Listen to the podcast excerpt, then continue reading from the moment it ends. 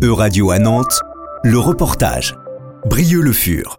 Quand on parle de robots, on imagine en général quelque chose de plutôt dur et généralement en métal, rempli de câbles, surtout pour les robots humanoïdes. La faute peut être aux robots de Metropolis, à Goldorak ou peut-être celle de Wally.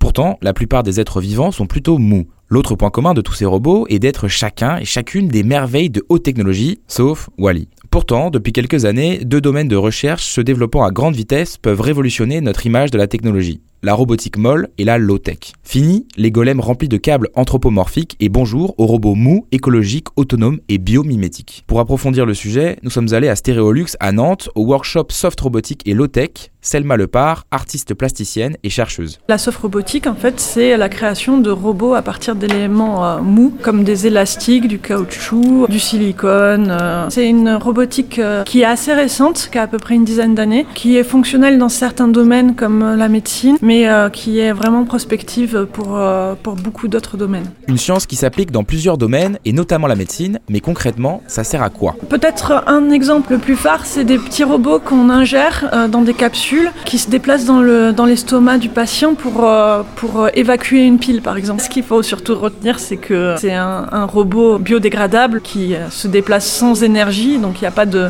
batterie dans ce robot. On part d'abord, par exemple, de copier un verre de terre, le déplacement d'un verre de terre pour aller dans des tuyaux, pour aller dans des endroits comme ça, jusqu'à, au final, peut-être copier toute la chaîne musculaire d'un, être humain et de, comprendre exactement comment ça fonctionne pour avoir, par exemple, des prothèses qui sont plus adaptés au mouvement humain ou des, des choses comme ça.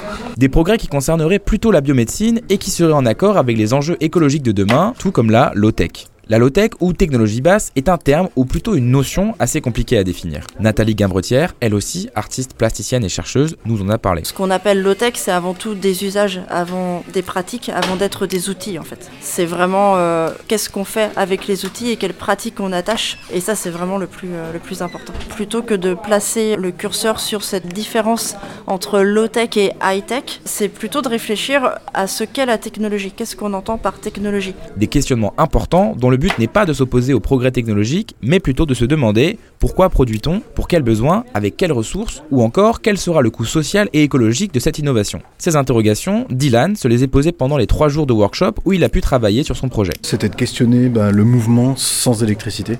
On remonte un objet comme on remonterait un automate, et il va fonctionner pendant peut-être 10, euh, 15 secondes, ou une minute, ou deux minutes, dépendant de la force euh, qu'on va mettre à le remonter, sans avoir à brancher nulle part. Je trouve ça plutôt pas mal. Ça évite l'utilisation de pas mal de matériaux qui sont problématiques euh, de nos jours, quoi, ou qu'on n'arrive plus à trouver, tout simplement. Je fabrique absolument rien, l'objet sort de déchets d'utilisation précédente, donc euh, ouais, il y a un énorme aspect écologique euh, à concevoir des objets dans ce sens-là plutôt que d'essayer de ressortir du neuf, du neuf, du neuf. La low-tech et la robotique douce sont tous les deux des champs de réflexion d'avenir qui vont être amenés à se développer. D'ailleurs, l'Union européenne finance depuis plusieurs années les PIA, plans d'investissement d'avenir, qui ont pour but de soutenir financièrement notamment des projets innovants utilisant des technologies vertes.